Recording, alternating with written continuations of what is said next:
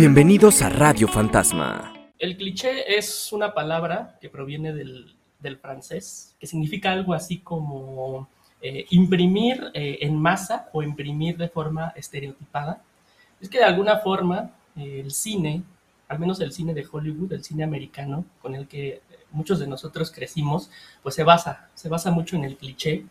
y de hecho del cliché pues vienen un poco los géneros cinematográficos. Bienvenidas y bienvenidos al volumen 25 de Radio Fantasma, un programa que dedicaremos a los clichés del cine y hoy estoy muy contento porque tenemos por primera vez a una invitada, eh, Itzel Nogués, que nos acompañó, si ustedes recuerdan, en el, episodio que dedicamos a Severance. Eh, muchas gracias, Itzel, por estar con nosotros. No, pues gracias a ti por la invitación. Yo súper encantada de estar acá y más en este formato podcastero que, también me recuerda a mis principios y andanzas en los medios.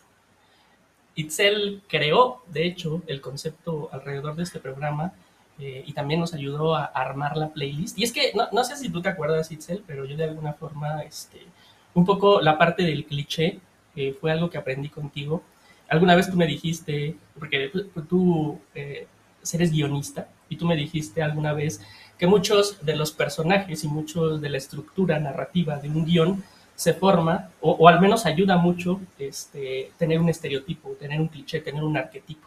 Sí, eh, pues más que estereotipo, porque creo que de repente ahí hay que hacer como, como esta eh, separación, que no necesariamente el cliché termina en estereotipo, a veces sí, pero lo que sí es que son los arquetipos, son estos como lugares comunes que nos son, son, no son familiares, familiares perdón, y por ende nos hacen sentir cómodos. Entonces, son, son muy útiles, claro, a la hora de, de, hacer un guion y generar historias, pero también son muy útiles pues para generar emoción y al final pues el cine se trata de eso, se trata de emoción y pues a mí me, llamaba mucho la atención participar y, la idea surgió justamente porque tú sabes perfectamente que soy una persona muy auditiva. A mí una película puede ser terrible en guion, puede ser terrible visualmente, pero en el momento en el que sueltan una buena rola, me compran. Entonces, me pareció, me pareció interesante el tema, me pareció importante hablar desde los clichés, desde la música en el cine. Y sí me gustaría como hacer esta pequeña acotación de que parte de las canciones que seleccioné, al menos yo, eh, parten sí de esta cuestión del cliché, pero no, porque para que sea un cliché, para que algo funcione como un cliché, está basado en la idea de la repetición, ¿no? O sea, para que algo termine siendo un cliché, se tiene que estar viendo varias veces y termina siendo eh, con muchas repeticiones. Entonces, las canciones que elegimos no necesariamente son las canciones que más se han usado en el cine. Ah. Sin embargo, son canciones que han tenido escenas o, momentos que nos impactan y que nos llevan a ciertas emociones o ciertos eh, lugares. Prepárense porque pues, van a tener un viaje con, esta playlist de 10 canciones van a tener un viaje, como dice Itzel, este, va, a activar su gatillo de emociones, de recuerdos y memorias. Si te parece bien, Itzel, vamos a iniciar con esta playlist, porque pues también los clichés son para romperse. Vamos, vamos.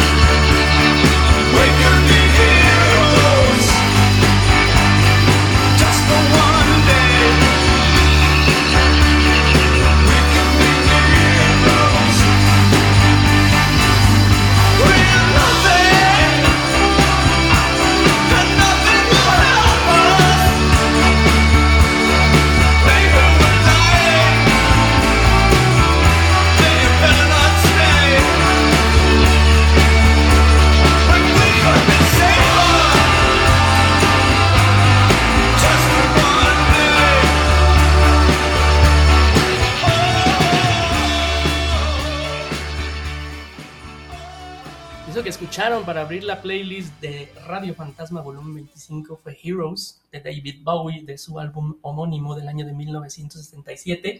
Y la verdad es que sí me intriga un poco por qué es que el camaleón abrió nuestra fiesta de clichés. Pues aquí la pregunta es ¿por qué no? Me parece que es, eh, bueno, de, de, la lista una de mis canciones, quizá no la favorita, pero sí es una canción que inmediatamente me hace entrar en un estado de ánimo, de felicidad, de como de, sí, alegría, de querer bailar, de que este sentimiento de que todo está bien. Em, obviamente, bueno, la, la, la, historia de la canción, no sé si la, si la conozcas, pero cuenta la leyenda que Bowie vio desde una ventana de Berlín al muro una pareja que estaba separada por el muro, ¿no? Tratando de, darse, de darse un beso y, lo lograron. La leyenda también cuenta que fue Tony Visconti realmente el de la el personaje de esa leyenda, pero que él quiso mantener secreto pues su nombre porque en ese entonces era un hombre casado.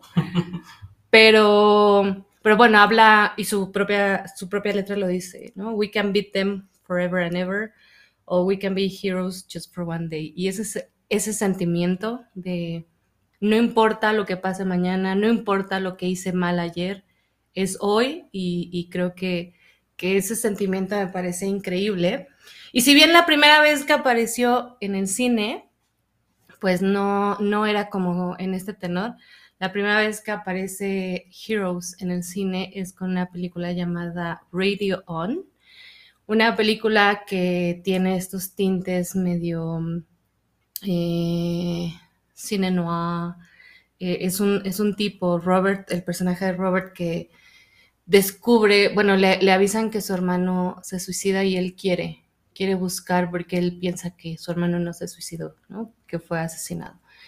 Y la película abre, abre con una secuencia donde vemos una, una casa eh, si no mal recuerdo es Londres, no es Berlín donde se sitúa la película.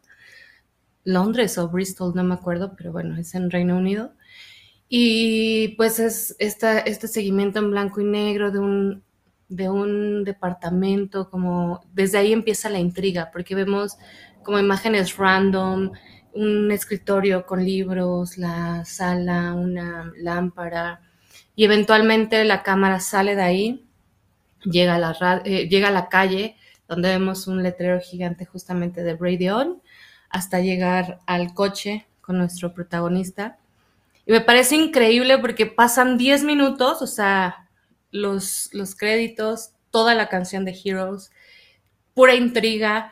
Vemos a nuestro, termina la canción, vemos al personaje en su coche abriendo un paquete de cumpleaños, el último paquete que le envió a su hermano.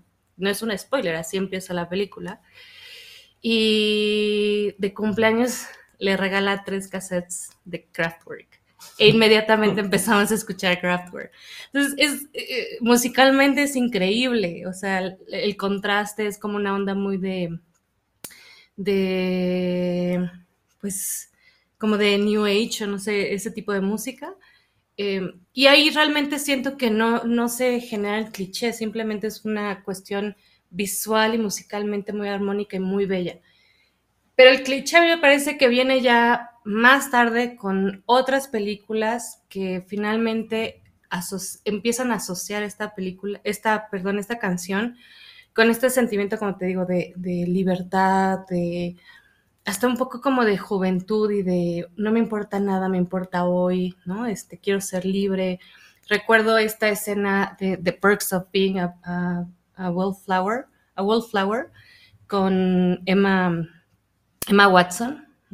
Y es una escena donde van en un coche, ella sale por el quemacocos, alza las manos al cielo, va sintiendo el aire. O sea, creo que, que esa imagen es muy cliché, ¿no? O sea, ¿cómo, ¿cómo representar un joven sintiéndose libre si no es en el coche sintiendo el aire en su, en su cuerpo? Eh, con esta canción creo que ahí se empieza a formar el cliché y lo vemos en varias películas, también un poco relacionando el tema del amor, quizá por la historia que hay detrás en, la canción, también por la frase de I will be king and you will be queen. Entonces la vemos también en otras películas como Horns, con bueno, compartió créditos en Harry Potter con Emma Watson, Daniel Radcliffe. Em, y, finalmente en Jojo Rabbit, que Taika Waititi regresa la canción al Berlín con esta idea eh, pues de la Segunda Guerra Mundial y de dos personajes que, sienten esa libertad después de haber estado pues encerrados justamente por, el nazismo. Entonces a mí me parece que fue una forma muy alta de empezar con estas emociones. Muy, cañón. Y, y, me, encanta que hayas empezado con Bowie porque de alguna forma creo que este, le da también sentido un poco al término de cliché que, que, al final del día el cliché tiene que ver también con la universalidad, ¿no? O sea, algún cliché se, conforma, se forma un estereotipo porque es algo al final del día pues, universal, ¿no? Y creo que Bowie es eso, porque pues, Bowie es un tipo que conscientemente siempre le da la espalda a la moda, ¿no? O sea, no es como que, que Bowie quiera ser un cliché o quiera ser un estereotipo, pero su música es tan grande, tan universal, que pues nosotros, ¿no? Como audiencia lo convertimos, lo convertimos un poco en cliché y creo que también desmitifica un poquito este, el concepto alrededor de lo que es un estereotipo, un cliché. Entonces, me, me, gusta. Me piache que hayas empezado con, con, David Bowie. Y también Heroes es una canción como de lo que decías, ¿no? Como eh, es muy... Eh, un arquetipo de personaje este, cinematográfico es, es el héroe pero no el héroe en el sentido de, El héroe que no sabe qué es héroe. El héroe underground, el héroe perdedor o el héroe chingo de tipos de héroes, ¿no? Justo, por ejemplo, Glee tiene un capítulo, ¿no? Que se llama, el capítulo es Dynamic Duets, que también retoma a Heroes. Y el capítulo va totalmente de eso, ¿no? Y entonces justamente hacen duetos musicales y se disfrazan de superhéroes. ¿no? Y al final, bueno, pues está este cover de, Heroes. Pero es eso, justamente, lo, lo dijiste súper bien, el héroe que no se sabe héroe. Qué chingón, qué chingón que hayamos iniciado de esta forma el volumen 25 de Radio Fantasma de Klaus al cliché del cine. Vamos a continuar con nuestra playlist porque, pues, este. Mira, todas las canciones que van a sonar este, van a activar algo en el cerebro de las personas. Y yo creo que este eh, track no va a ser la excepción.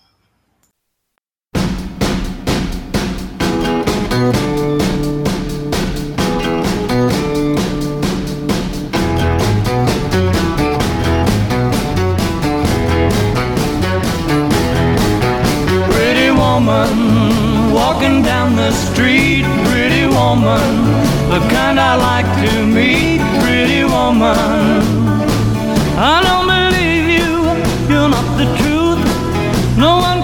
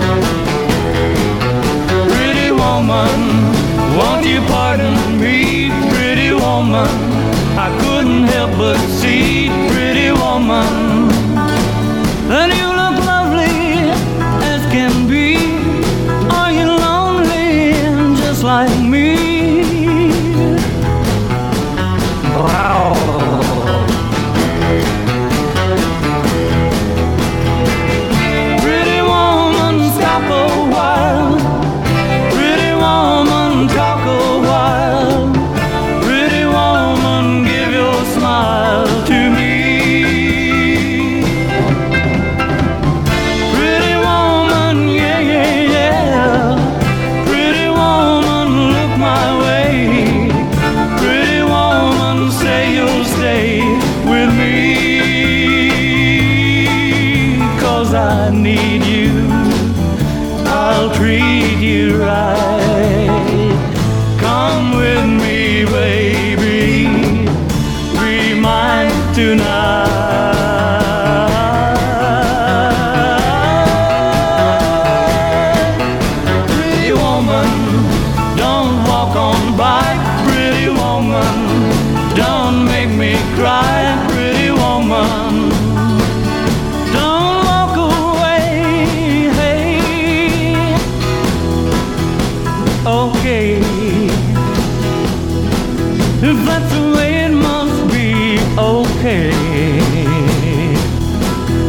guess I'll go on home, it's late. There'll be tomorrow night, but wait, what do I see?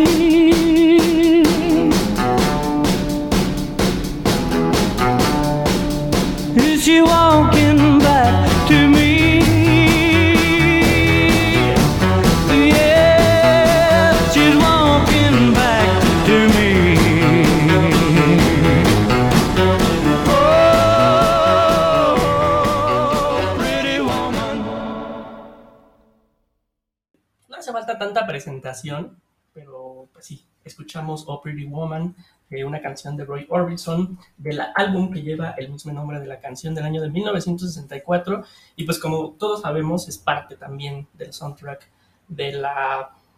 Eh, adjetivos aparte, ya, ya que sí es mítica ya, ¿no? Película Sí, sí. Pretty Woman. Por supuesto, sí. Este, y, y- y elegimos un poquito este track. Y mira, no sé si tú estás de acuerdo. Seguramente tendrás mucho que decir en este tema. Eh, Porque es un cliché, creo yo, que se forma a partir de una ruptura de un cliché. Me, me explico un poquito. Eh, creo que de alguna forma este, el papel de Julia Roberts en Pretty Woman, que, que sigue habiendo los mismos estereotipos de la comedia romántica, y este, pues sí, todas las claves, ¿no? Clásicas del, del género dentro de Hollywood, pero de alguna forma, pues el personaje de, de Julia Roberts, pues sí es un parteaguas, digamos, al menos en esa década, de como de la heroína de la película este, romántica, ¿no? Es una mujer que se dedicaba a la prostitución, que, que, que venía desde abajo, que pues, de alguna forma peleó, peleó, digamos, por la vida, tuvo una vida bastante difícil. Eh, no, no es como la, la princesa que tiene que ser rescatada, eh, que, que, bueno, ya después vienen todos los clichés, clichés aparte, ¿no? De, de- de clásicos de Hollywood, y que ya había, este, de alguna forma, un poquito este, visto algunas luces eh, desde, desde mi percepción con personajes como Shirley MacLaine en el apartamento o la misma Audrey Hepburn en Breakfast at Tiffany's, personajes que dentro, dentro de toda esta cúpula de, de- de clichés de Hollywood tenían como ciertas cosas aparte. Se vuelve tan, este, tan mítica la, peli- la película perdón, y tan mítico el personaje que creo que de alguna forma también se vuelve un cliché en el sentido como de las heroínas más aguerridas dentro del género de comedia romántica. No sé tú qué opinas. Pues es que el cliché está ahí, Sí. ¿no? O sea, el cliché parte y, y desde antes de todo lo que dijiste, ¿no? Desde, desde el momento en que están estas imposibilidades de que dos personajes se conozcan, porque además eso es eh, quizá el cliché interesante de este tipo de comedias románticas, ¿no? El Sí. que este chico conoce chica, pero siempre en, cuest- en- en lugares improbables, ¿no? O sea, en- van en el camión y de repente un enfrenón chocan y se ven y se enamoran. O sea, son cosas que pareciera que suceden en la vida real, pero sabemos que en la vida real no suceden, ¿no? Entonces, entonces desde ahí, desde ahí pues está el cliché. Quizá lo que rompe más bien es el estereotipo, lo que tú dices, ¿no? Eh, o el estigma de la princesa que tiene que ser rescatada, ¿no? Que, que además, bueno, pues ya parte a otros temas que, que se están tratando de romper hoy con respecto al feminismo y a otras cosas, pero, pero claro, son películas que ya tenían como en su esencia quizá inconscientemente, no lo sé si consciente o inconsciente, pero ya tenían como en la mira de, de plantear personajes femeninos, como tú dices, empoderados. Y mm, aunque la canción también ahí hay como una media contradicción, ¿no? O sea, porque pues también hay una línea delgada entre el piropo y el acoso y todas esas discusiones que se podrían tener. El cliché se construye cuando una mujer pueda sentirse empoderada a partir de saberse bonita y escuchar esta canción. ¿no?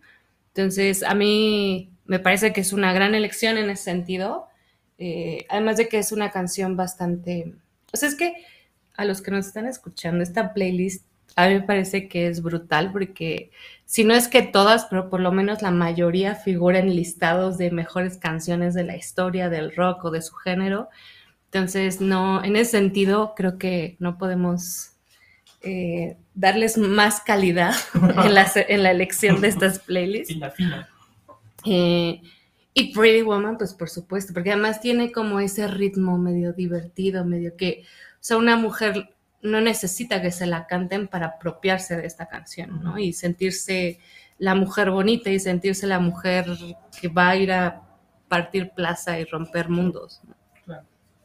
Y, y, y ahorita que decías también, yo creo que eh, Opry Woman sí es como una canción 100%, eh, no sé cómo, cómo, cómo darle el adjetivo, cinematográfica, cinéfila, porque, por ejemplo, a, a, a diferencia de, de, Heroes de David Bowie, que, que, puede vivir perfectamente ella sola, o sea, porque es, que es Bowie, ¿no? Bowie es un planeta que no necesita galaxias para sobrevivir, pero esta sí es como difícil. Eh, quitarle su vínculo ¿no? con, la película y es difícil creo que viva, aunque es una gran canción y es una canción súper pegajosa y es un, eh, así tremendo, sí es como difícil, eh, al menos en el, en el subconsciente de, las masas, que, que viva sin, sin, tener que remitirnos a la película, ¿no? Un poquito, creo yo.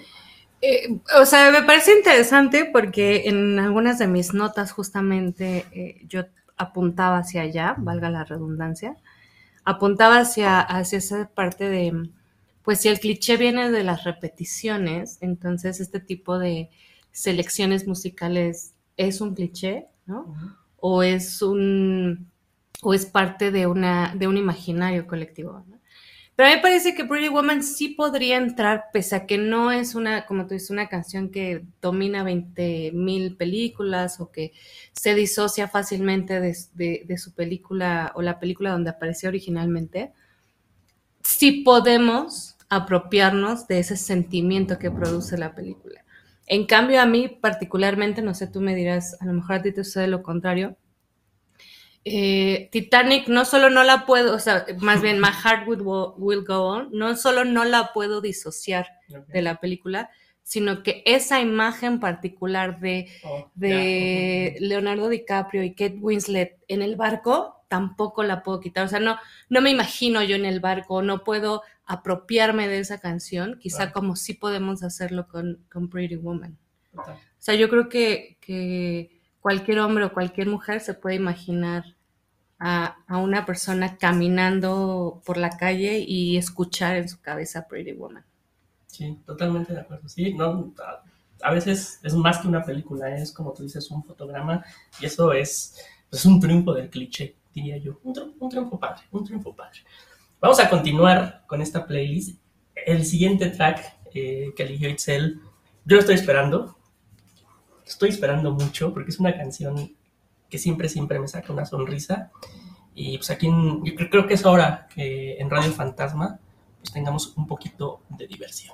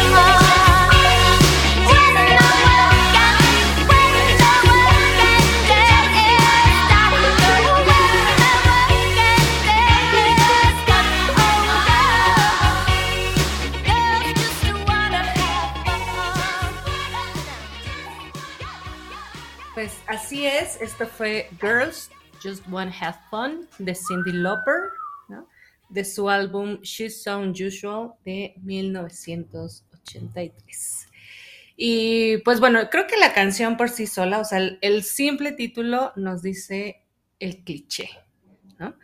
Un cliché que por supuesto va acompañado pues de este eh, deseo principalmente femenino, pero no, no solo femenino, de, de liberarse, de quitar todo este peso que socialmente se, le- se les carga.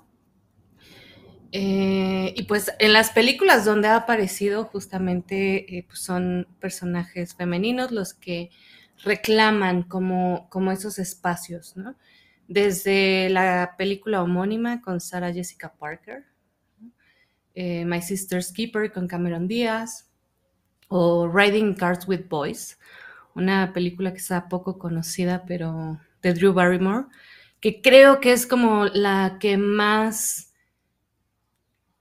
consolida el cliché en el sentido de que, bueno, pues el personaje de Drew Barrymore es una chica súper inteligente, eh, madura hasta cierto punto, que su familia le...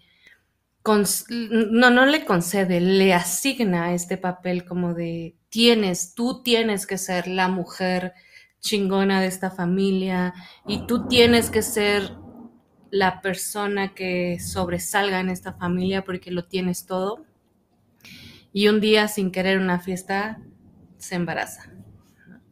Entonces, su vida toma un giro de 360 y en algún punto de la película ya reclama, ¿no? Este, pues justo, ¿por qué, tanta presión sobre mí? A veces solamente necesitamos relajarnos y divertirnos.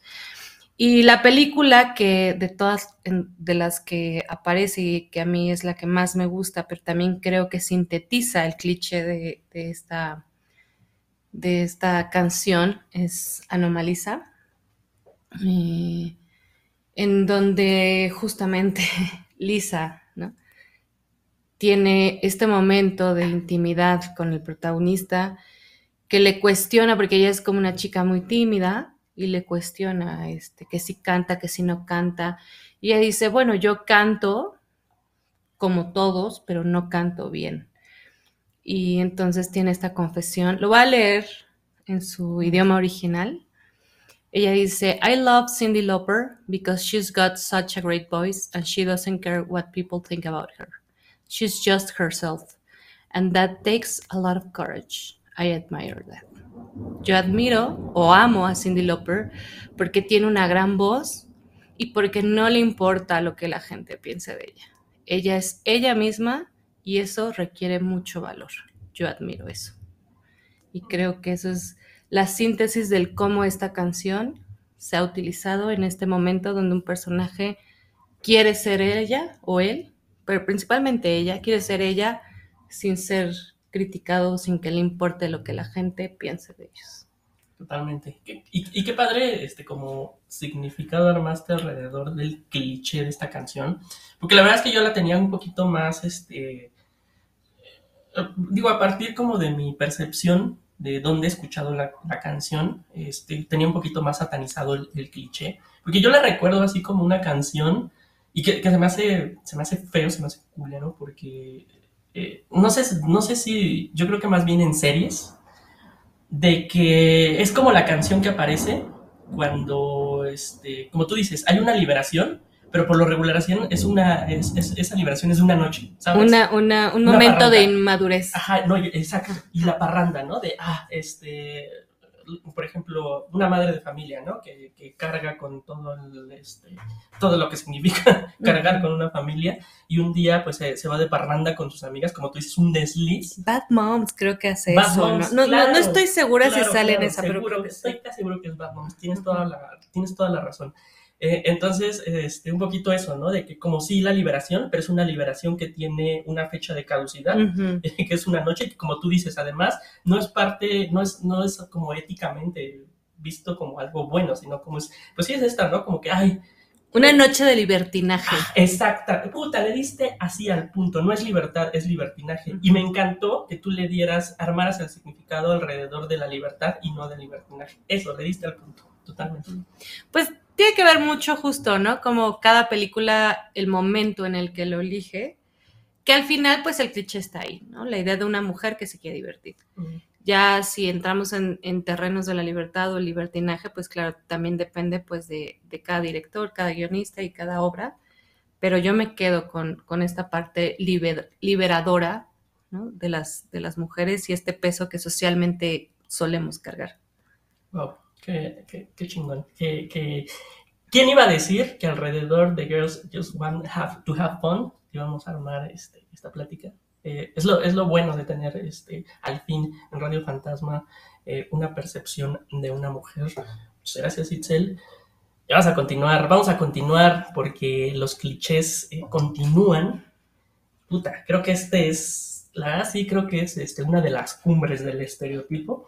Y si suena esta canción y no saben cuál es, ya una vez díganle, les digo, ya, apaguen Radio Fantasma,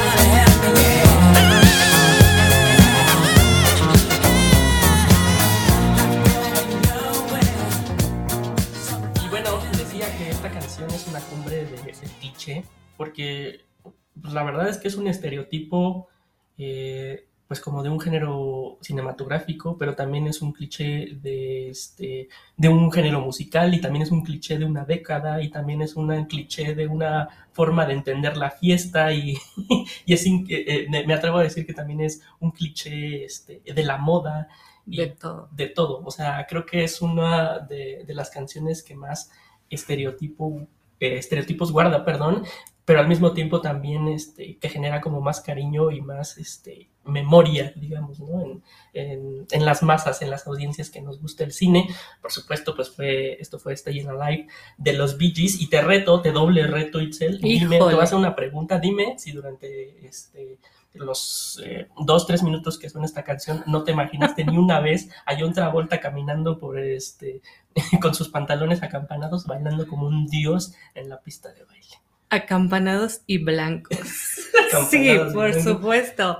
Eh, de- o sea, sí es todo el cliché, o sea, hasta los minions pues tienen Los Minions. esa imagen, porque es un cliché que, como bien dijiste, es una época, es una moda, es un momento también quizá como, mm, no sé si la palabra sea sensualidad, pero sensualidad masculina, ¿no? O sea, como...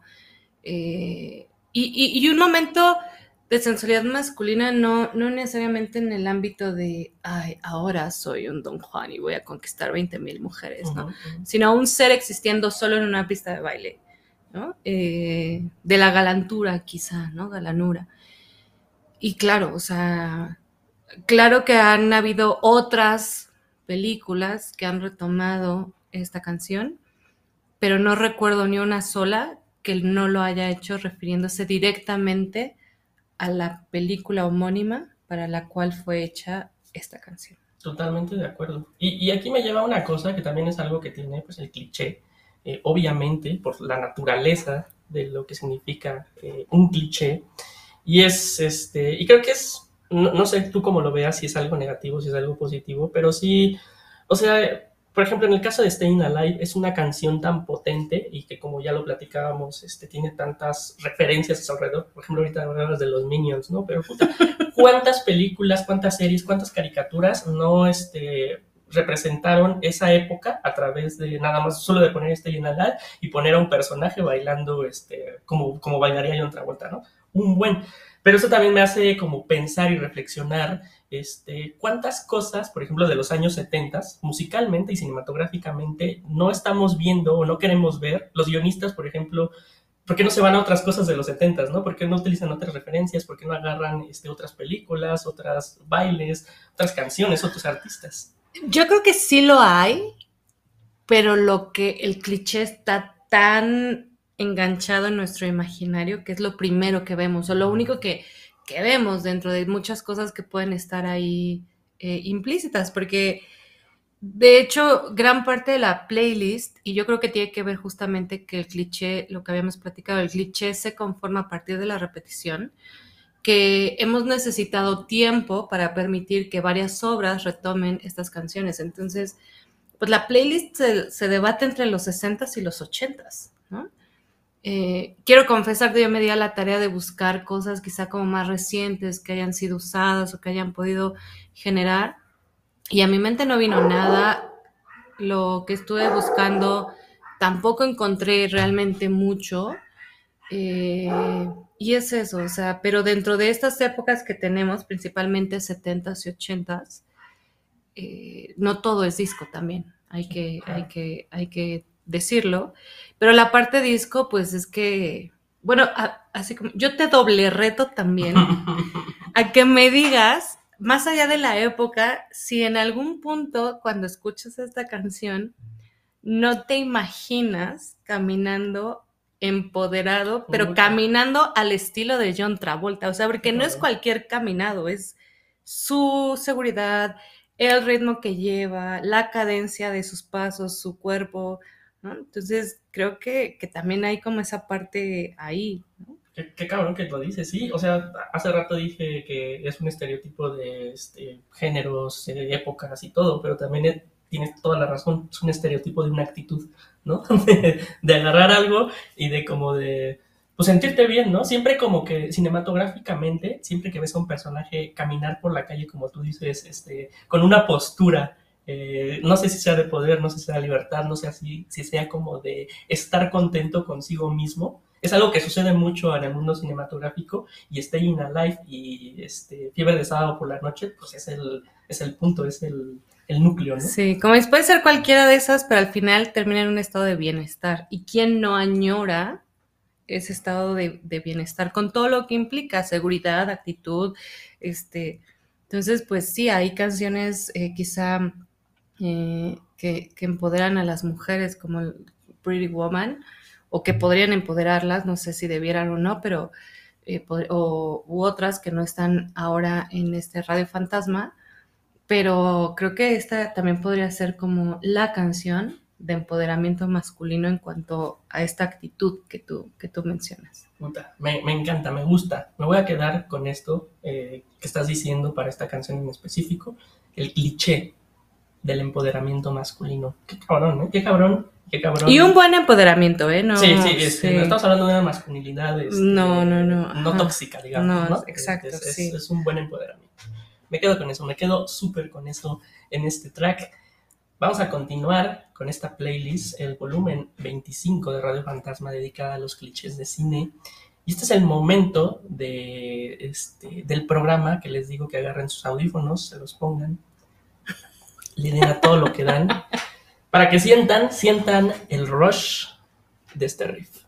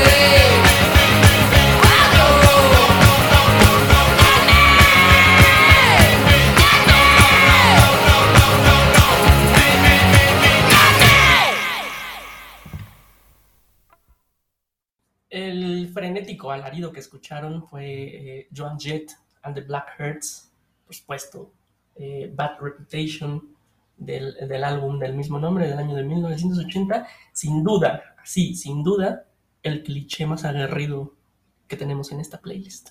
Así es, y pues ya le diste el clavo frenético, ¿no? O sea, de hecho yo ya me siento en un estado desenfrenado. Hemos tenido grandes canciones y creo que todos, todos, todos nos han llevado a este momento de locura total, ¿no? O sea, como que ha ido subiendo el hype y, ya, hasta llegar a este estado de locura total. Eh, el gran cliché, quizá, ahí sí como tú dices, ¿no? Quizá un poco más juvenil, más de, de no me importa nada, este, voy a vivir la vida, este, también pues llegamos a los ochentas, ¿no? A la época del punk, también como esta lucha generacional de, o más bien esta necesidad de hacer un, un, un statement generacional de decir las cosas son diferentes, los jóvenes queremos vivir la vida, queremos comernos al mundo, y qué mejor que esta canción que, bueno, ha sido parte quizá no de, de tantas películas como otras que hemos mencionado, por eso yo les decía al principio de, de este volumen de Radio Fantasma, si bien el cliché se conforma o se, construye a partir de la repetición, no escogimos las canciones que más se han usado necesariamente. Y Bad Reputation es una de ellas. Realmente, pues la primera vez que salió en el cine fue a través de un documental que lo único que hacía realmente era eh, grabar una serie de conciertos de punk y de new wave de la época. Y de ahí lo hemos visto, eh, por ejemplo, en Baby Mama, que es justo lo que tú decías hace rato de, de, de la canción de Girls Wanna Have Fun, este momento de las madres que pierden el control y se van a un karaoke a hacer... Sí. Eh, eh, eso sí es Bad Reputation, eh, con esta película de Bad Ma- eh, Baby Mama, con Tina Fey y Amy Poehler. Eh, y que termina de cuajar quizá con 10 cosas que odio de ti Mm. Que arranca la película justamente con esto, ¿no? Cuando va presentando la premisa, los personajes, pero pues básicamente el personaje de Julia eh, Stiles, que es eh, Kate, o Kate. Kate, ¿no? Y Michael con Heath Ledger, pues son esos personajes incomprendidos, diferentes, eh, antipáticos. No necesariamente son los antihéroes, pero sí son como estos personajes poco encantadores Sí, total. Que, no necesariamente son rebeldes, pero que todo su alrededor lo, tacha como un ser rebelde, que no sabes qué esperarse, que de repente pareciera que se construyen ciertos misterios en su, en su pasado de por qué estos personajes son así, ¿no? De antipáticos. Eh, y al final, pues también son personajes que les vale, ¿no? Les vale su reputación, les vale lo que opinen de ellos, son lo que quieren ser y pelean por ser lo que quieren ser que eso también me parece interesante.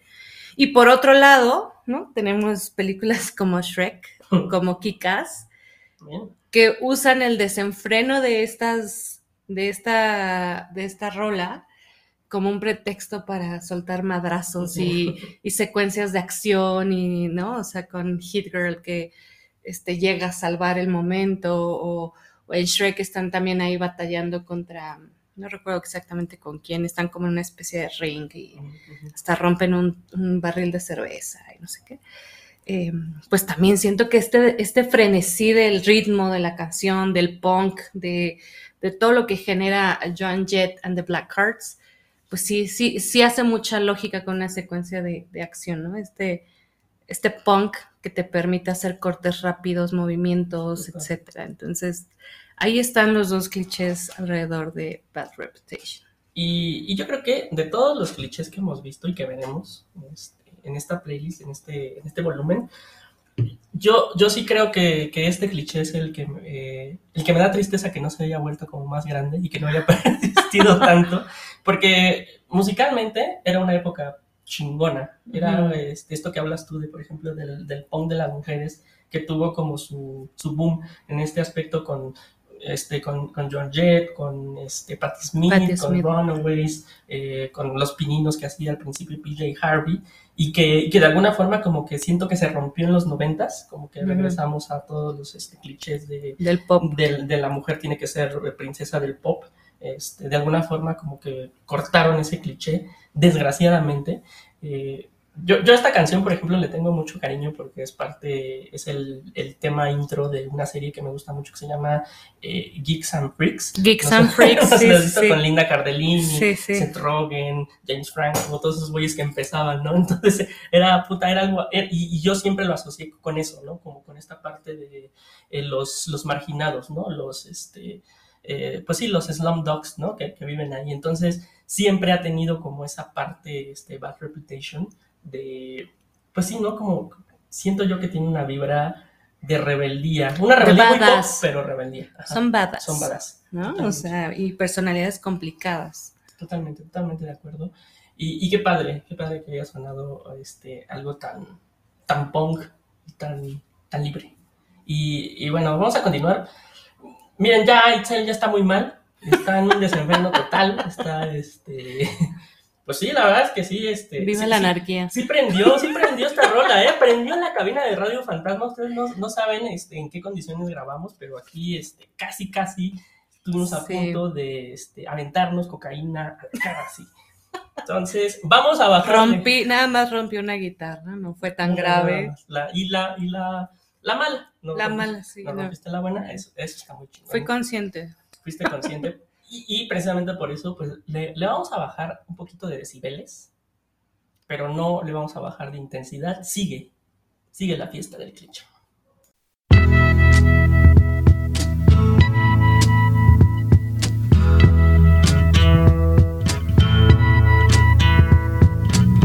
There's something happening here. But what it is ain't exactly clear. There's a man with a gun over there. Telling me I got to beware. I think it's time we stop, children. What's that sound? Everybody, look what's going down.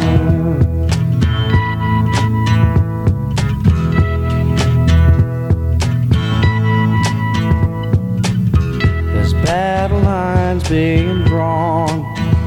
Nobody's right if everybody's wrong. Young people speaking their minds are getting so much resistance from behind. Time we stop. Hey, what's that sound? Everybody, look what's going down.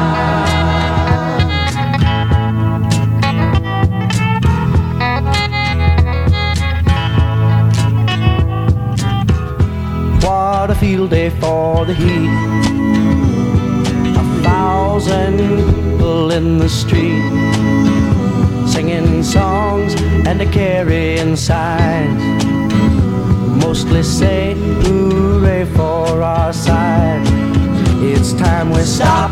Hey, what's that sound? Everybody, look what's going down.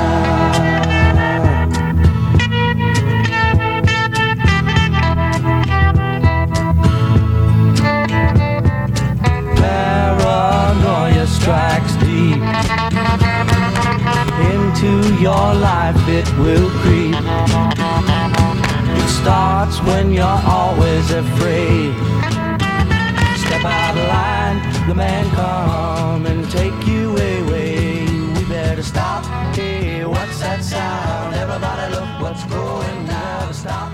Hey, what's that sound? Everybody look what's going down. Escuchamos eh, For What Is Worth del Buffalo Springfield, del álbum que tiene el mismo nombre del grupo del año de 1966. Y antes de entrarle un poquito al cliché asociado a esta canción, sí me gustaría platicar algo que se me hizo bastante interesante, que estaba, estábamos comentando fuera del aire ahorita este, en, en la grabación.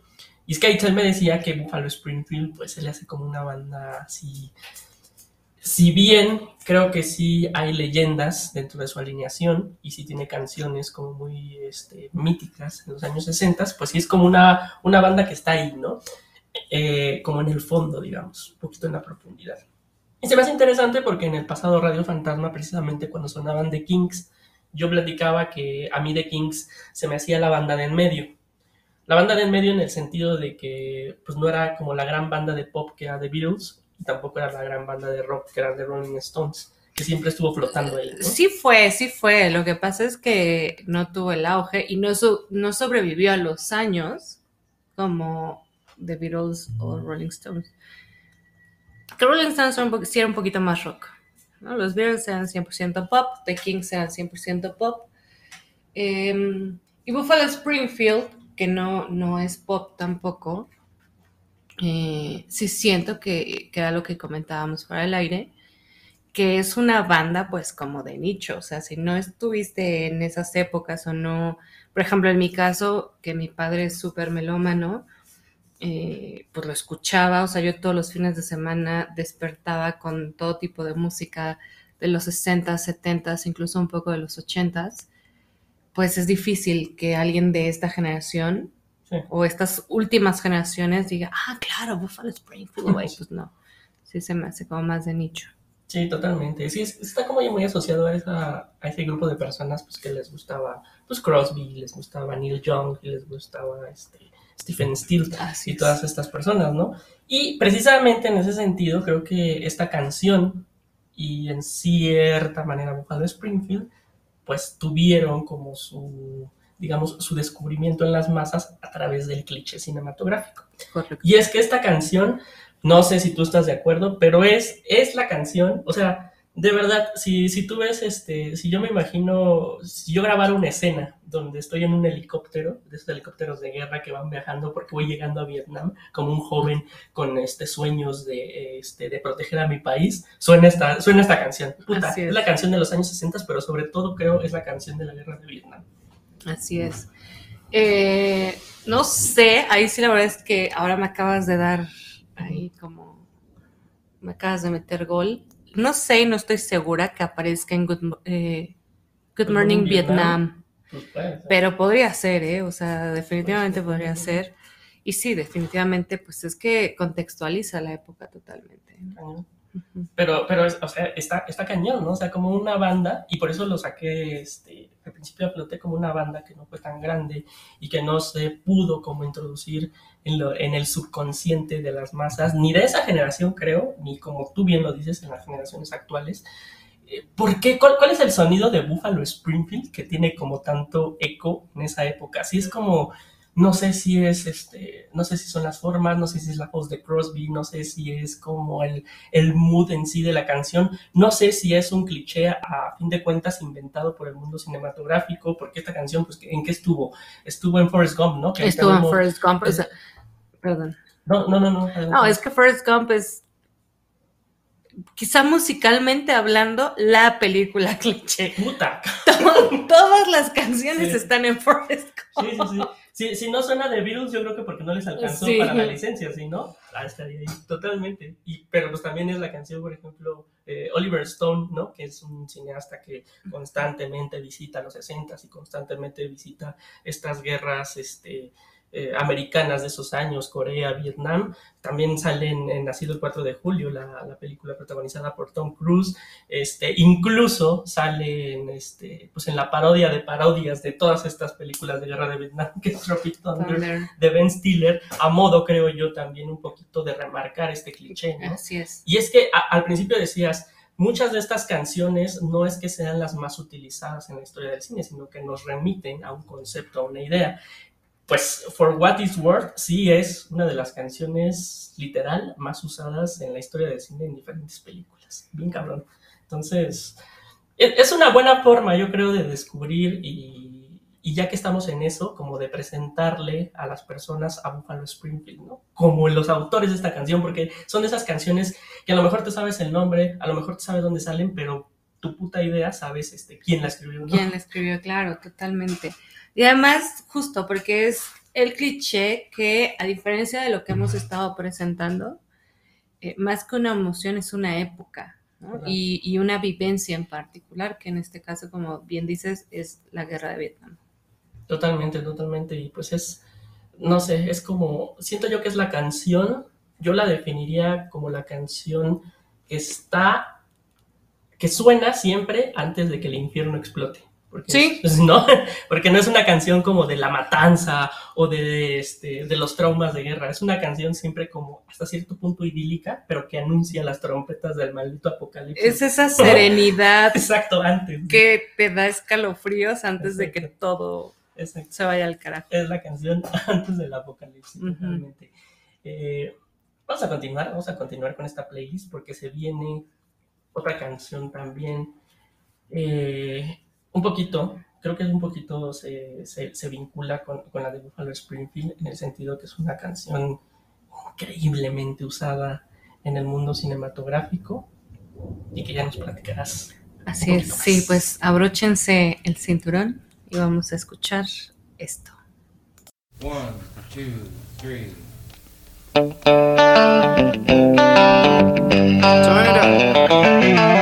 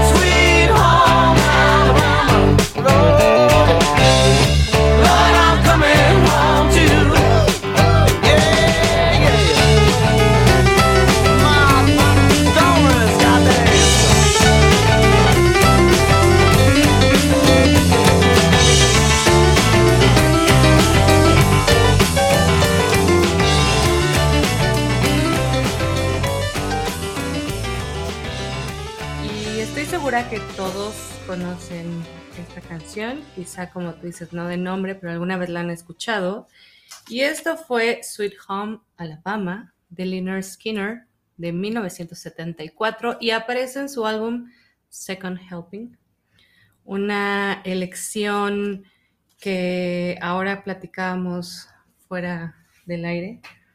Eh, en este momento decidí dedicársela a nuestro buen amigo Mauricio Wilhelm, si nos está escuchando, porque esta canción tiene un cliché que aso- solemos asociar muchas veces con el tema eh, del road trip.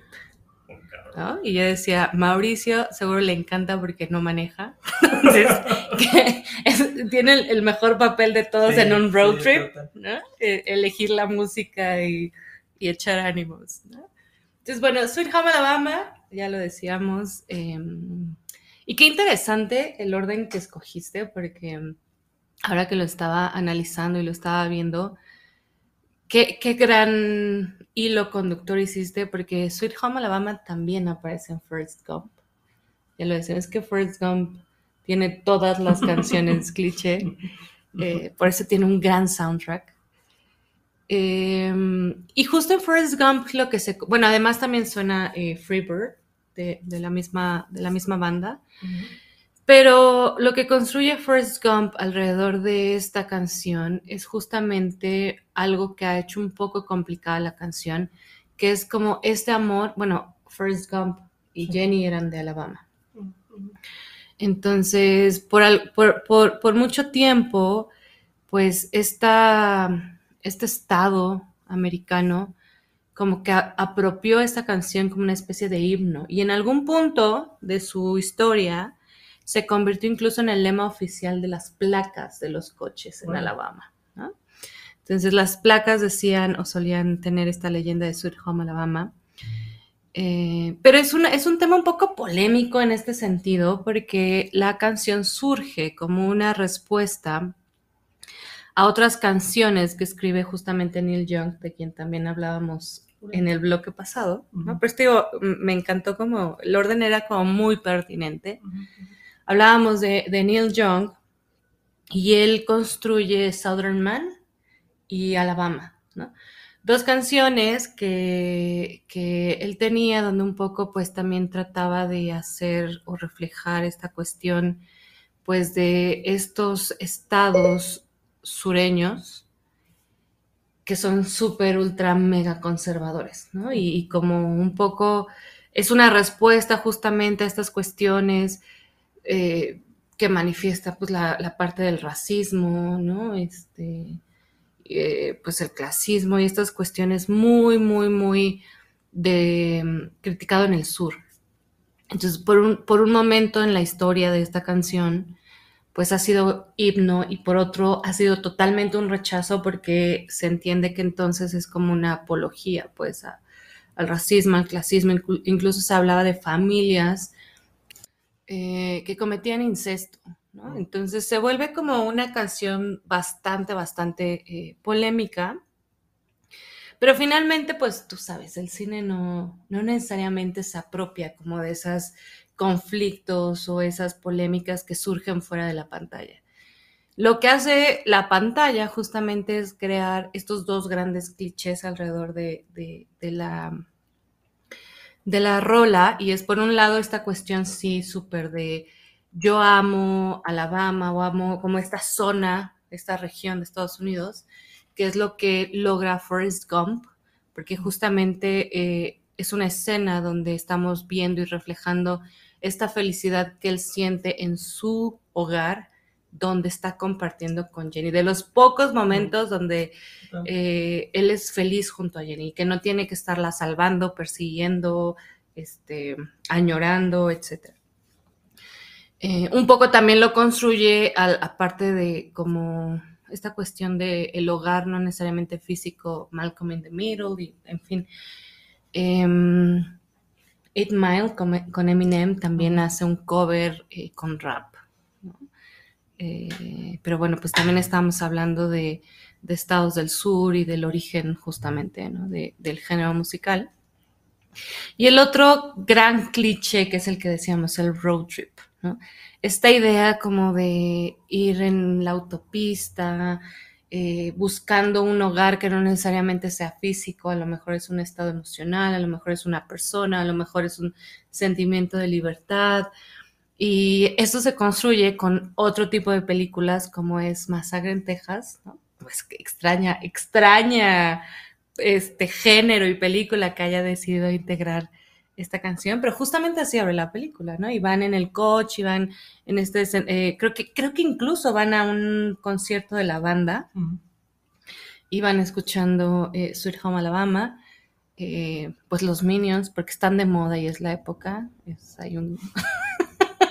Eh, de- eh, en- bueno, no, no son los Minions, es mi villano favorito, ahí también aparece, y aunque pues es otra situación, es ahí pues animación, comedia, van a descubrir que robaron las pirámides en Egipto, pero justamente en esta secuencia va el camión de turistas. Cuando empieza a sonar la canción, lo que vemos no es ni al villano, ni la atrocidad o el delito que cometió, sino lo que vemos es este recorrido en el camión de los turistas. No son los personajes principales, pero no importa, se está construyendo el cliché de que esta es una canción para viajar, ¿no? Ah. para ir en el auto. Entonces, em, pues sí, yo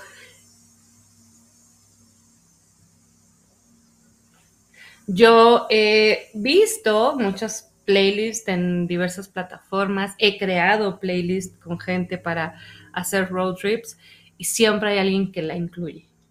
Creo que ese es el gran cliché alrededor de... de- De Sweet Home Alabama. Así es. Total. A mí, la verdad, yo este, sabía, sabía que Sweet Home Alabama, Alabama, perdón, era como una de las canciones pues, más usadas en, en- en Hollywood, en general en las películas, pero hasta que empezaste como a armar, a construir este, este, este argumento alrededor de su cliché, me cayeron varios veintes, ¿no? Este, y, y- y se me hace muy, muy padre porque hace poco, por ejemplo, grabamos un podcast sobre este, el género eh, llamado gótico sureño, ¿no? que, que tiene mucho que ver con lo que dices, ¿no? Toda esta parte de la América profunda, ¿no? De, de los estados este, pues, marginales de, de Estados Unidos, ¿no? Los, los estados que no tienen nada que ver con Los Ángeles, con Nueva York, con, con estas costas, ¿no? Y con, con el Hollywood, este, conser- digo, liberal de, de Estados Unidos, ¿no? Y, y- y obviamente, también como lo dices, al hablar de estos estados y hablar de esta América profunda, pues obviamente tienes que hablar también pues de todo el contexto de, de racismo, ¿no? Y de eh, también de esta esp- espiritualidad malentendida y de pues, la, la pobreza de, las personas. Y, y- me cayeron muchos veintes con esta canción y entiendo por qué, porque es algo increíblemente americano. Su hijo la mamá es algo increíblemente americano, como lo decías, tanto en la parte de, pues sí, de la América profunda, como también del road trip, ¿no? Porque el road trip también es un concepto muy cabronamente gringo, ¿no? Por, por las carreteras, por, por el mismo este, afán del, del americano que vive en esas zonas de salir, ¿no? Y de viajar por estas, por estas autopistas eternas, ¿no? Entonces, me cobró mucho sentido porque es una de las canciones más usadas eh, alrededor de, de estas películas, ¿no? Incluso cuando eh, yo veía este, en tus notas que, que era una canción que salía The Texas Chainsaw Massacre, decía, no pues sí, o sea, Texas Chainsaw es una película de gótico sureño, una película que habla sobre, aunque es de terror, habla sobre, este, sobre todas estas, este, pues sí, ¿no? Como todas estas carencias de, esa, de ese Estados Unidos que muchas veces nosotros no vemos o no queremos ver, ¿no? Entonces, sí me cayeron bastantes veintes alrededor de por qué Sweet Home Alabama es un estereotipo y es, es algo pues, muy profundo. Sí, y, y, bueno, y del- la, de la playlist que tenemos, además, pues es de las pocas canciones que han sido también, no solo muy usadas en el cine, sino también en la publicidad. Y obviamente es una publicidad que está orientada pues a un público que, como ya lo dijiste, o sea, se apropia de todo este concepto, de todo este estilo de vida, de este conservadurismo. La WWE también hizo en algún momento eh, eh, pues apología de todo esto para, para promocionar un evento que tenían eh, cerca de Alabama. Entonces sí, es, ha estado en Kentucky Fried Chicken y otros, otros productos publicitarios, pero justamente es porque usan este cliché, este concepto para llegar a su target. ¿no? Entonces sí es, creo que de- de- desde su construcción es todo un, un cliché. Ahora, si les gusta, quizá no conocían como este trasfondo, esta historia, yo les recomiendo mucho que escuchen Southerman de, de Neil Young, porque es como otra interpretación de, esta, de estos este, estados sureños. De la contraparte, digamos. ¿no? Qué cañón, qué cañón. Y es que, pues sí, ¿no? Es algo de, que tiene también el cliché, que siempre detrás del cliché hay una serie de, de, pues, de cosas muy, muy profundas, ¿no? Un estereotipo no se forma nada más porque sí, de hecho yo creo que un estereotipo es algo que se, se forma pues, de lo más particular a lo más general, ¿no? Y si tú desmenuzas el cliché, siempre vas a encontrar un montón, montón de cosas. Claro, y cuando creas un cliché dejas muchas cosas fuera, y cuando dejas cosas fuera siempre hay alguien que reclama esos espacios. Totalmente. No, no lo pude haber dicho mejor. Eh, vamos, vamos a continuar porque ya estamos en la parte final de Radio Fantasma, volumen 25, programa que dedicamos a los clichés del cine. Y, decías hace rato que, este, la playlist, no sé si consciente o inconscientemente, pero se está vinculando, se está, se está, este, se está como integrando de forma sabrosa. Y el track que a continuación va a sonar tiene mucho que ver con algo que ya decías anteriormente.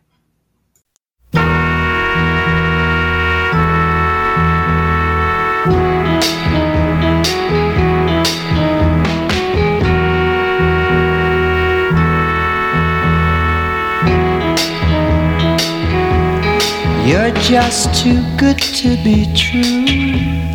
Can't take my eyes off you. You'd be like heaven to touch. I wanna hold you so much. At long last, love has arrived, and I thank God I'm alive. You're just too good to be true. Can't take my eyes off you. Pardon the way that I stare. There's nothing else to compare. The sight of you leaves me weak. There are no words left to speak. But if you feel like I feel, please let me know that it's real. You're just too good to be true. Can't take my eyes off you.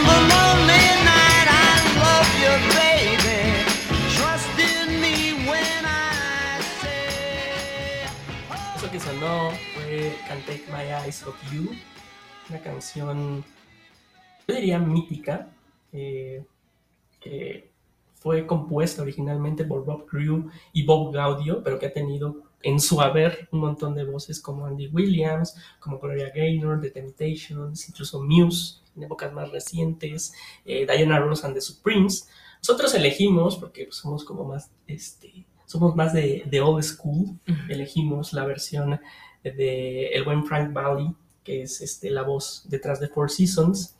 Y eh, antes de que, que sonara este track, pues decía un poco que, que la lista, la playlist, como que se va vinculando eh, y, y en muchas ocasiones sin querer. Así es. Este, hace rato hablabas, por ejemplo, de, de 10 cosas que odio de ti, una, una comedia romántica, pues que de alguna forma creo que sí eh, fue un, un parteaguas, eh, al menos en el género, en los años, pues como en finales de los 90 Noventas. inicios de los 2000 Tú hablabas de los personajes eh, interpretados por Julia Stiles, por eh, Heath Ledger, que pues sí eran como, como una pues sí, un- una ruptura del arquetipo de los héroes de comedia romántica, porque pues eran, eran personas... ¿Cómo, lo, cómo lo No eran encantadores. Ajá, no son unas personas encantadoras, ni mucho menos, ¿no? De hecho decías que incluso eh, el personaje de Kate, creo, ¿no se llama? O- Kate, el Kate, personaje es Kate, interpretado por Julia Stiles. Este, pues no, era, era poco querible, ¿no? No, cae, cae mal, o sea, cae mal. Desde la introducción, Sí. que va ahí toda este, enfadosa en su coche, cae mal. Sí, totalmente. Pero, pero pues es un, es un personaje en ese sentido, pues como más real, ¿no? Claro, y aprendes a quererlo conforme avanza la, la historia. sí. Y, y- y en ese sentido también creo que, pues la escena, la escena que, que porta esta canción, que creo que ya todos la conocemos, cuando, cuando Ledger, pues tiene este gesto romántico para conquistar a, a Julia Stiles en el campo de fútbol, mientras ella creo que ensaya, ¿no? Con la banda de- del equipo y pues canta esta canción, este, toma secuestrado el sonido de la escuela y canta esta canción pues como este gesto romántico y creo que toma fuerza este gesto porque si lo hubiéramos visto en, en manos de pues estrellas como más genéricas del género, no sé, eh, Freddie Prinze Jr. o eh, no sé, este, Sarah Michelle Gellar, ¿no? A lo mejor Sí. esté viéndolos, pues hubiera sido padre, pero creo que, como tú decías, como estos personajes, pues eran, no, eran más bien, pues como que se, se negaban a ser el estereotipo, formaron un estereotipo como tal. Yo esta, no, tú no, no sé cómo percibas tú esta canción, pero para mí esta es la canción de la conquista, así, total. Es el estereotipo, el cliché de la conquista, de una forma extraña, pero lo es. Es del romántico que se niega a ser romántico, ¿no? O sea, porque, por ejemplo, por algún, por un segundo dudé si esta canción era parte de la boda de mi mejor amigo. Mm. Y después me di cuenta que no, que la estaba confundiendo eh, la de I Say a Little Prayer for You. Entonces yo creo que esa es la canción del romántico que quiere ser romántico, ¿no? O sea, que sí es ese personaje querible, adorable, que es un amor de persona, pero que aspiramos a ser ellos, pero que no somos ellos, ¿no? Sí. Y, y esta otra canción quizá es del, del no romántico que eventualmente se tiene que volver romántico para no perder el amor, ¿no? O, o la oportunidad de tener un momento romántico. Sí, to- totalmente de acuerdo. Y, y no sé, y también, no sé, te pregunto si es algo como generacional el- el- la percepción que tengo yo de esta canción, porque es una canción pues mítica, ¿no? Y como ya lo decía, es una canción que tiene los chorrocientos años y que han escuchado, yo creo que, ¿qué te gusta? Desde nuestros abuelos, las primeras personas que escucharon esta canción Probablemente. nuestros padres, eh, nosotros, este, incluso yo creo que, no, no sé cómo estén las generaciones abajo de nosotros, si la tengan como en su radar, al menos por la película. Entonces no sé si sea como, como algo muy de mi generación, que yo tenga ese, ese cliché o esa este, imagen, esa percepción mental alrededor de la canción, porque a lo mejor yo le pregunto a mi papá, oye, esta canción qué onda, ¿no? Y, la escucha y dice, ay, pues es que, qué bonita, qué bonita canción, ¿no? De los Four Seasons, pero no tiene idea de que sale en una película. No sé si sea este el caso de un cliché generacional. Puede ser, puede ser, pero yo creo que por sí sola la canción crea este cliché del, del amor romántico, ¿no? Este, quién sabe, a lo mejor tus nietos algún día este, escuchen la de Ella es Coyolito y digan, ay, qué romántica salió en la canción de Omar Chaparro. No lo sé. Puede, ser, Puede ser, suceder, puede ¿no? que eventualmente se generen nuevos, nuevos clichés con nuevas canciones Sí. que, que hoy nuestra generación sataniza, este, pero pues eso solo el tiempo lo dirá. Y lo que es verdad es que probablemente sea para una generación, pero sí creo que no te pase solo a ti. O sea, yo te garantizo que, no sé si a mi papá, pues, pero te garantizo que si lo ponemos al grupo cercano de amigos, eh, sí tienen como este, este feeling en torno a la canción.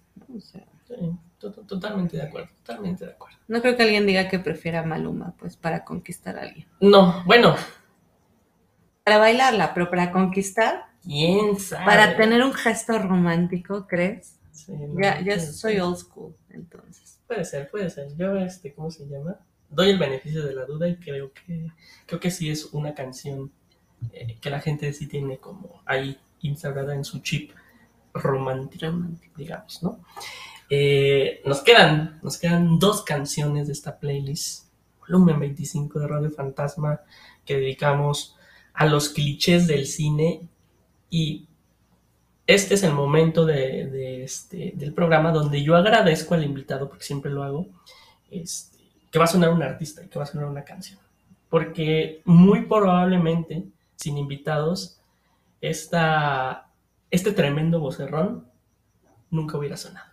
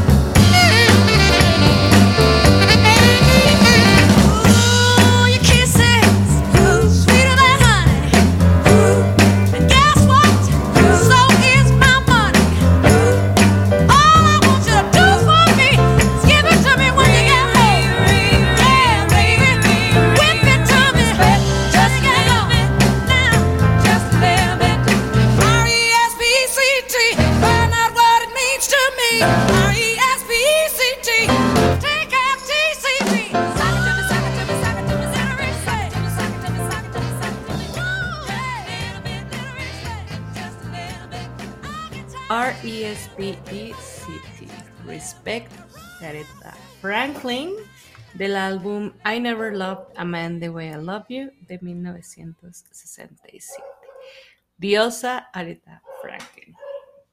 Em, a mí me parecía muy importante cuando, cuando pactamos esta, este capítulo y esta, este volumen de Zona Fantasma y mm, un poco viendo eh, algunas cosas que tú ya estabas proponiendo, me pareció muy importante darle un balance a la elección con respecto a integrar temas de mujeres. Creo que quien nos está escuchando, pues ahora ya era bastante obvio. Eh, pero a mí me parecía importante eso y te, te lo decía también antes justo de empezar esta grabación y este capítulo, que mm, pues es importante empezar a cambiar eh, esa forma de producción de contenido y empezar a producir contenido que se apegue a estas cuestiones de inclusión y de equidad. Y fue un poco complicado en el sentido de que las opciones eran súper reducidas. O sea, incluso estuve revisando soundtracks de películas con mujeres empoderadas o dirigidas por mujeres, eh, con personajes de mujeres al centro. em, y los soundtracks estaban también dominados por temas interpretados por hombres. Entonces fue un poco complicada la lección porque tampoco era meter por meter, sino que realmente construyera y cabiera en el concepto que habíamos construido para este volumen 25. Y por supuesto, no podíamos, o yo no podía dejar afuera a Aretha Franklin y esta canción Respect, que para mí más que un cliché, es una bandera, porque es una bandera por todo lo que significa ella como artista en el momento en el que surgió como artista, la, la reina del soul, todo lo que batallaba por ser mujer, por ser eh, una persona afrodescendiente, eh, y por la manera en la que, pues, en ese entonces también tenía que abrirse espacios Mm. por sus condiciones, eh, pues, es parte de una minoría en todos los sentidos, ¿no? Entonces a mí me pareció súper importante y te decía, esto más que un cliché es una bandera y respect es una bandera, es una bandera al feminismo, es una bandera a la dignidad, ¿no? Al, al- porque, no porque lo diga yo, sino porque en la época así fue usada esta canción, a la dignidad, al feminismo, incluso a esta cuestión de los derechos civiles.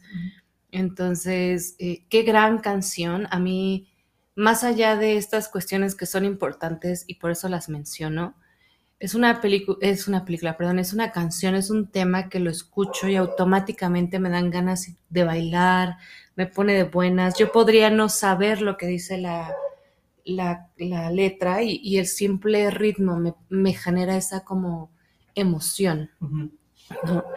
Eh, y claro, o sea, esta bandera pues obviamente se construyó también como un cliché justamente en el cine. Y de ahí que tengamos eh, ciertos momentos en el que se usan, como tú decías, hay canciones como Buffalo Springfield que retratan el tema de, de la guerra de Vietnam. Y ya habíamos dicho, este, Forrest Gump lo tiene todo. Forrest Gump también aparece Respect, ¿no? Sí. Y, lo y aparece justamente en el momento en el que Forrest Gump y Bubba conocen al Teniente Dan, ¿no? Y el Teniente Dan tiene este comentario agridulce, un poco burlándose de Bubba, de su condición, de su físico, y es cuando aparece esta canción. Entonces tiene como mucho sentido que sea una bandera de dignidad. Y, y así se ha presentado en varias, en varias, este, en varias películas. Pero una de mis favoritas en cuanto a la construcción del cliché es cuando aparece con Blue, eh, en la película de Blues Brothers, porque aparece Aretha Franklin. Es ella la que aparece a cantar esta canción eh, y es, un, es un, un gran momento cinematográfico. Yo sé que quizá la, la película por sí misma pueda parecer sosa o no, no es un clásico, de las mejores películas, pero es una película bastante divertida, Sí. bastante divertida y que tenga esta inclusión me parece, me parece increíble, ¿no? Sí, sí, sí. Y me parece todavía más, más, más eh, digno de admiración que originalmente esta canción no es de ella. La canción es de Otis Redding. Es una canción que sí tuvo éxito, pero realmente tuvo el alcance que tuvo cuando esta canción llega a manos de Aretha Franklin y ella decide meter cuchillo y hacer, hacerla propia junto con sus hermanas. Ujú. Y entonces ellas deciden meter la frase, mi frase favorita de la canción, que es este corito que es suck it, suck it to me, suck it to me, suck it", por lo que significa, porque justo ese es, ese es el momento de decir al diablo todo, a mí me tienes que respetar. Y, y esta parte también, ¿no? Donde deletrea y es como, o sea, no solo te pido que, que me respetes, sino como cuando lo deletreas lo estás exigiendo.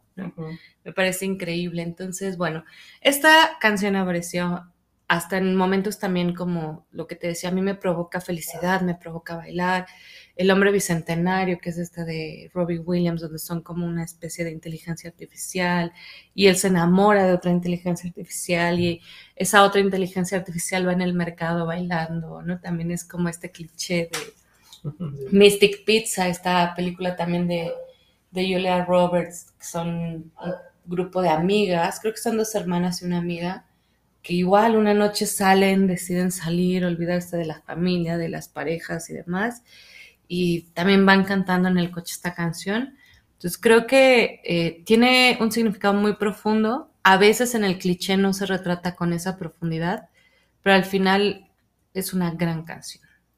Totalmente. Y, eh, por ejemplo, en Radio Fantasma había sonado este, anteriormente Nina Simón, que yo ya, yo considero a las dos, este, ¿cómo, de- cómo llamarlas? Pues a las dos este, guerreras, a las dos revolucionarias más grandes de la música, este, que estaban en, que tenían el mundo, literal ellas y, es- esto es algo literal, tenían el mundo en contra de ellas y, este, y a golpe de, de música y golpe de voz, mm, pues sí cambiaron.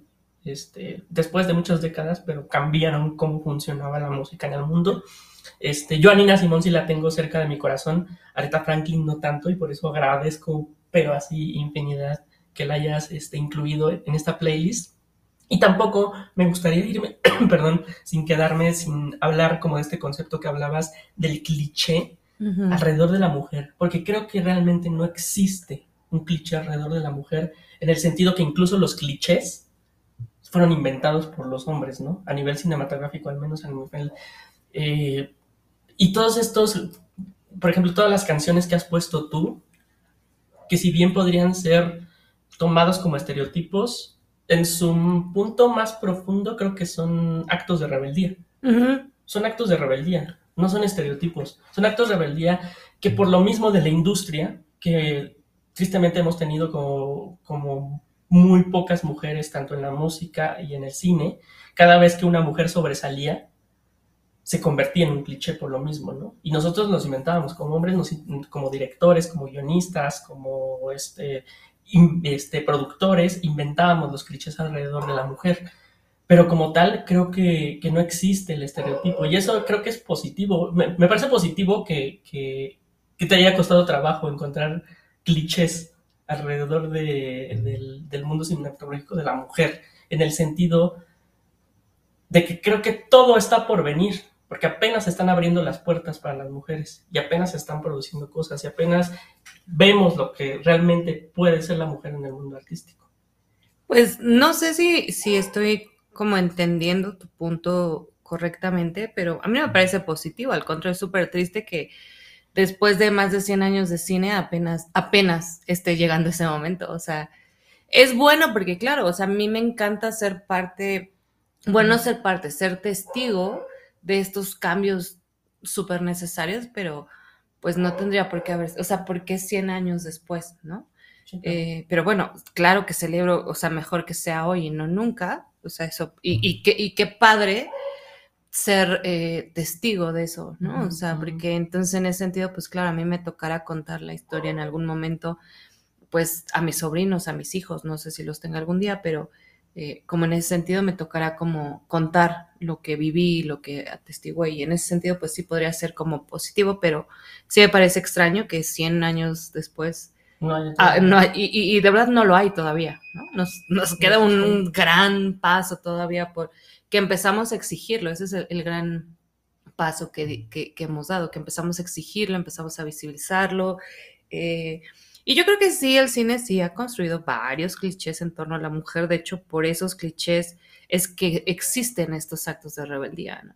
Porque hay, hay mujeres que se han eh, negado, que se han resistido a aceptar que, que eso es para lo que están hechas o para lo que tienen que vivir, o para, ¿no? Entonces, eh, estos, estos ejemplos son súper poderosos, son súper grandes.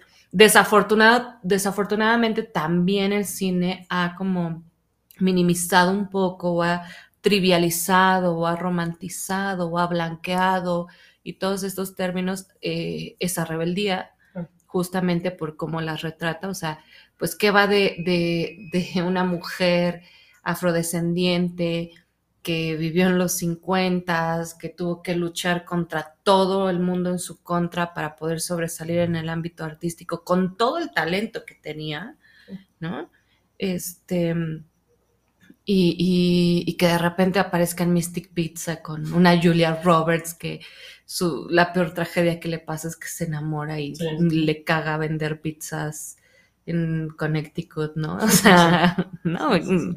entonces, pero bueno, o sea, eh, lo trivializa, sí, lo blanquea también, le resta que sal- o sea, que va de luchar, lo que te decía al principio, ¿no? Contra es- eh, exigir los derechos civiles, contra verla en, en el hombre bicentenario, ¿no? Sí.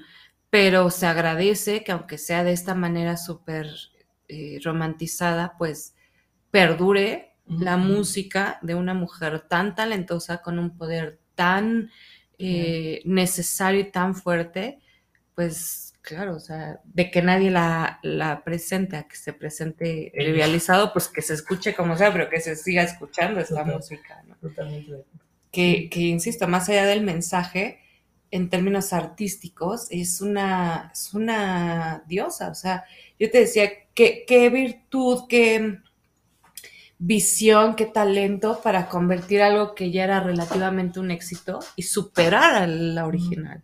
¿No? Y hoy en día la verdad es que nadie se acuerda de Otis Redding, todos nos acordamos de la versión de, de Aretha Franklin y ella lo hizo con sus hermanas. Mm, ¿no? O sea, no fue que llegara Will.i.am y que le dijera, mira, yo soy productor y, ¿no? y tienes que entrarle a estos ritmos, ¿no? O sea, ella, eh, y que alguien confiara en ese instinto que ella llegó a tener, eh, y que bueno, pues es una mujer reconocida por infinidad de artistas en todo tipo de industrias. O sea, de hecho, eh, cuando se supo que falleció, fue muy sonado que, que, gente como Paul McCartney o como Edgar Wright, que él no es un músico, él es un cineasta, pues le rindiera tributo y, y reconociera la gran pérdida artística como mujer, como eh, defensora de los derechos humanos que representaba su muerte. Totalmente de acuerdo. Eh, sí, sí, sí, sí, sin duda. Este, a veces nada más queda escuchar, callar y, y, y agradecer, ¿no? Agradecerte este, esta eh, adición a la música de, de, las playlists de Radio Fantasma, que, que como tú lo dijiste, o sea, en, en, en, una película, en una canción, en un disco, en un álbum, puta, hay un contexto social bien, bien, bien arraigado y bien profundo y bien cañón. Y el hecho de que hoy suena esta Franklin en Radio Fantasma, pues es como, pues es como un golpe de realidad, es como una nueva visión y te agradezco mucho por eso. No, hombre, pues qué bueno que me das este espacio para, para hacerlo porque pues si no quedarían mis pensamientos y ya.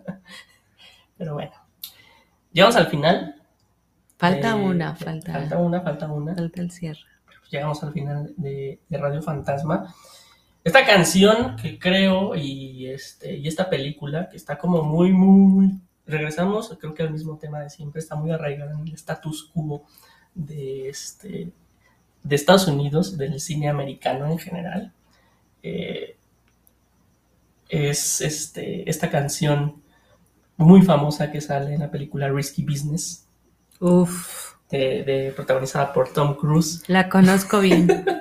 y que, este, pues ustedes no, no han visto la película, yo creo que, y mira, creo que pocas personas han visto la película realmente. Creo que todo el mundo nos acordamos como de la escena en general. Todo el mundo conoce la escena, es sí, algo, total. Es algo de YouTube o no sé de dónde sea, pero eso es como algo así. Pero si tú me dices, ¿de qué diablos trata Risky Business?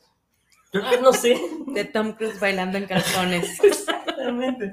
Pero si vamos como a la profundidad, y no sé tú qué pienses, tiene que ver un poquito también como en esta idea de, este, no, bueno, al menos como se ha reproducido, quizá no en Risky Business como tal, pero como se ha parodiado en otras mm. cosas, es también como la idea de hablábamos, ¿no? Cuando sonaba este Girls, este Just Gonna Have Fun, que es como la mamá, este, zafándose de su familia y teniendo esta noche como de Locura. váyanse, ¿no? Ujú. Y esta creo que es como el- la contraparte, es el papá que tiene la casa sola y que se va a encuerar y va a hacer lo que quiera, Ajá, ¿no? Un poco, sí. un poco va en ese sentido, Sí. y tiene que ver con el estereotipo del- de la familia nuclear que pretende el sistema americano, ¿no? Así es, y el cliché justamente pues se construye diferente, ¿no? O sea, el hombre para liberarse y ser él se queda en su casa, en su intimidad, haciendo lo que no podría hacer eh, estando frente a otros, sea, es como más permisivo con sus conductas. Y la mujer es completamente lo contrario. Para tener esa noche libre, tiene que salir de su núcleo ¿no? Tiene que permitirse hacer algo que no haría en su intimidad o no haría Mm. en su familia, como emborracharse, cantar en público, este, en un karaoke, ¿no? O sea, porque la mamá, pues la podemos ver preparando los sándwiches, que es como esa imagen muy nuclear eh, americana y también un poco de, de otros países, ¿no? Y ahí puede cantar y no pasa nada, pero el papá, el papá no es divertido, el papá no puede cantar porque sabe que no canta bien, porque, Mm. ¿no? Entonces, cuando tiene estos momentos clichés que, que se permite ser él o, o liberarse como de estas ataduras, es en su intimidad, ¿no? Es decir, el hombre no es el mismo estando en familia y la mujer no es ella misma estando... eh, más bien, eh, la, la mujer estando en sociedad, En sociedad, exactamente. sí, sí, ¿no? Entonces, es, hace mucho sentido, creo, que, que hayamos discutido muchos temas como el feminismo, el ser permisivo con uno mismo, la libertad, el libertinaje, los modelos americanos, el conservadurismo americano. Hace mucho sentido que terminemos con, con esta canción. Órale. Sí, no, y no hay que chingar porque al final del día creo que este, terminaste de forma inmejorable porque creo que el, el, cliché definitivo en la construcción de personajes en el cine de Hollywood es que la mujer no puede extrapolizar sus sentimientos y el hombre no puede interi- interiorizarlos. Entonces me parece una forma muy, muy cabrona. Y además, y, no quiero irme sin, sin mencionarlo, que además tú tienes este, cierta... Tenemos, tú más, cierto vínculo con, con, con, con esta escena específica de esta canción, porque tú dirigiste un... ¿Cómo, cómo le podemos llamar a, a este ejercicio? Es un... Reimaginación, ¿no? Una reimaginación de esta escena precisa Sí. de, este, de Tom Cruise bailando en calzones en la sala de su casa. Tú la viviste, la dirigiste, la coreografiaste. O sea, no hay, no hay cliché más adentrado, al menos para ti como realizadora cinematográfica que esta. Sí, sí, sí. Bueno, no lo hice sola, no lo hice sola. Eh, tú ayudaste mucho. Recuerdo, ayudaste mucho poniendo el set, el tiempo. Eh, sin ti no hubiéramos llegado a un protagonista, ¿no? Nos ayudaste en el casting, en ese sentido. Eh, a mi gran amiga eh, Lucía, que fue con quien empecé a experimentar estas pasiones y que siempre estaba ahí y aguantaba y, y aportaba, era súper creativa, entonces juntas nos animábamos a tomar el micrófono, la cámara y hacer cosas. Y sí, definitivamente recuerdo que ahora te ríes, pero a lo mejor ya omitiste esta parte de tu recuerdo, pero fueron varias horas ya de lágrimas casi casi. Un protagonista con la rodilla abierta de tantas Salu- saludos, por cierto, a José Emilio Sánchez, que fue nuestro, nuestro Tom Cruise de Naucalpan. Así es, así es. Y, y sí, pues nos dio la madrugada y no quedaba por iluminación, por muchas cosas. Pero qué gran recuerdo. Y por eso lo decía, sí lo decía, conozco muy bien esa canción. ¿no? Y, y- y si de alguna forma tú elegiste en ese momento esa escena para recrear, creo que tiene que ver un poco con el cliché. Totalmente, totalmente, sí. Es- Está, está muy cañón. eh, me gusta, me gusta cuando, cuando Radio Fantasma trae además a flote este, anécdotas de nuestra vida personal. Eso, eso siempre es, eso siempre es divertido, Sí. eso siempre es importante. Eh, Itzel, Que por cierto ganó un premio, ¿eh? por cierto, ganó un premio. Fue proyectada ahí en un festival universitario, pero Mm, No cualquier cosa, ¿eh? No cualquier cosa. Ya, ya tengo mi, mi reconocimiento como, tú lo ayudante. tenías, sí, claro. Como ayudante general, dícese jalacrables de este. El runner, el runner.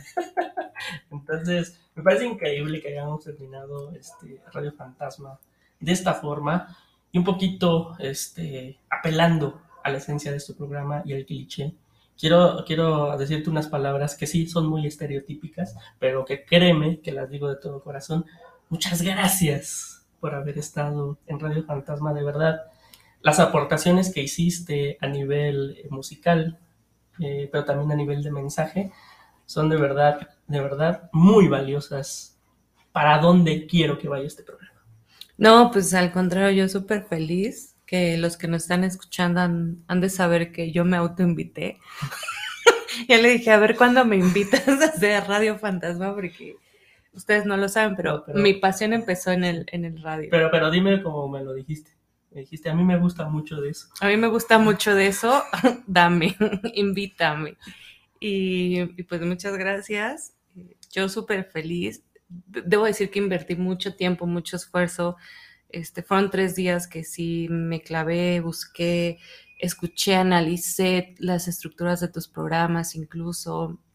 Eh, y pues ya voy a hacer una segunda autoinvitación, ¿no? Ya que hablamos tanto del cliché americano, pues ya que venga el del cine mexa, que ya lo habíamos acordado, ya lo habíamos pactada, pero eh, lo reafirmo ya con el, nuestro público testigo. Perfecto, eso, eso me suena nada más que a amenaza, pero es una amenaza que me da muchísimo gusto recibir. Muchas gracias por haber estado en este volumen de Radio Fantasma, número 25, dedicado a los clichés de cine. Pónganse los audífonos, súbenle al volumen, agarren una cervecita y disfruten. Esto es All Time Rock and Roll de Bob Seger. Esto es una canción de Risky Business.